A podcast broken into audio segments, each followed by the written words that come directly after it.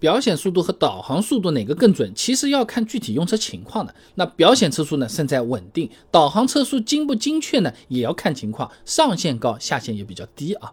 那首先啊，光从原理的角度上来看啊，其实导航显示的车速它是更准一点的。那导航获取车速的原理啊，就是我们读书的时候学的 S 等于 VT 啊，路程等于速度乘时间这个公式嘛。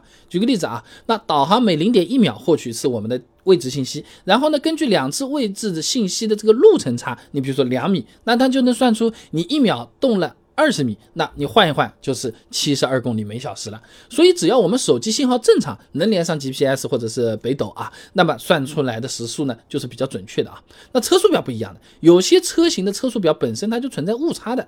那 GB 七二五八二零一七机动车运行安全技术条件第四点第十一条有规定的，车速表速度呢不能低于实际速度，具体误差呢不能大于实际车速除以十再加四。啊，听起来很复杂。举个例子好了啊，那车速表显示一百二十公里每小时，那实际的车速呢会在一百二到一百零四公里每小时之间。哎，显示六十公里每小时呢，实际车速呢是在六十到五十之间。也就是说啊，部分车型在出厂的时候自带的那个车速表就有可能是不太准了。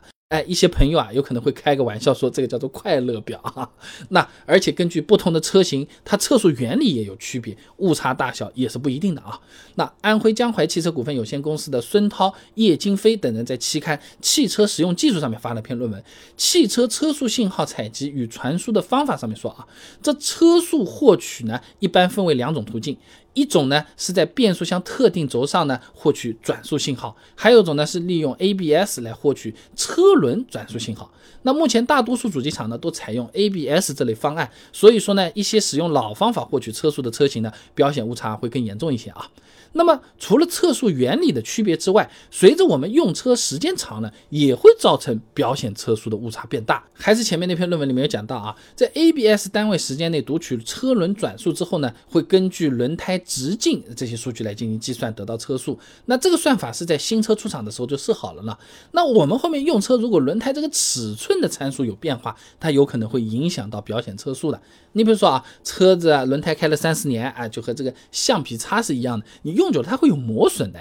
那这个车轮一圈的周长，它其实会变小的，磨掉了嘛。那车速表的误差呢，也就会产生了啊。当然这个幅度一般来说是比较小的啊。那么我们日常在开车的时候，参考哪个点会好一些呢？其实这个东西得分情况来看的，要看我们是在什么环境开车啊。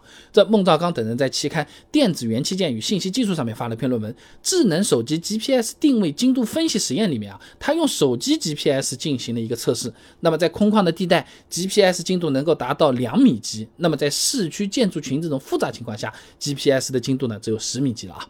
那简单讲啊，闹市区导航就不怎么靠谱，精度能。差十米嘞，测出来的速度啊就没有那么准。啊那这个其实就是和我们这种手机信号息息相关了嘛。那高铁站、商圈这种地方，如果用的是水果手机啊，手机二维码有可能都开不了，道理是一样一样的啊。那还有一些呢，就是山区里面啊、隧道里面啊，由于这个信号不太好，导航车速同样也是不准确的。车子进了隧道，手机导航一般啊，实时车速它都甚至不显示了啊。那么除了开车环境啊对导航会有影响之外，那开车方式对导航精准性也会有影响啊。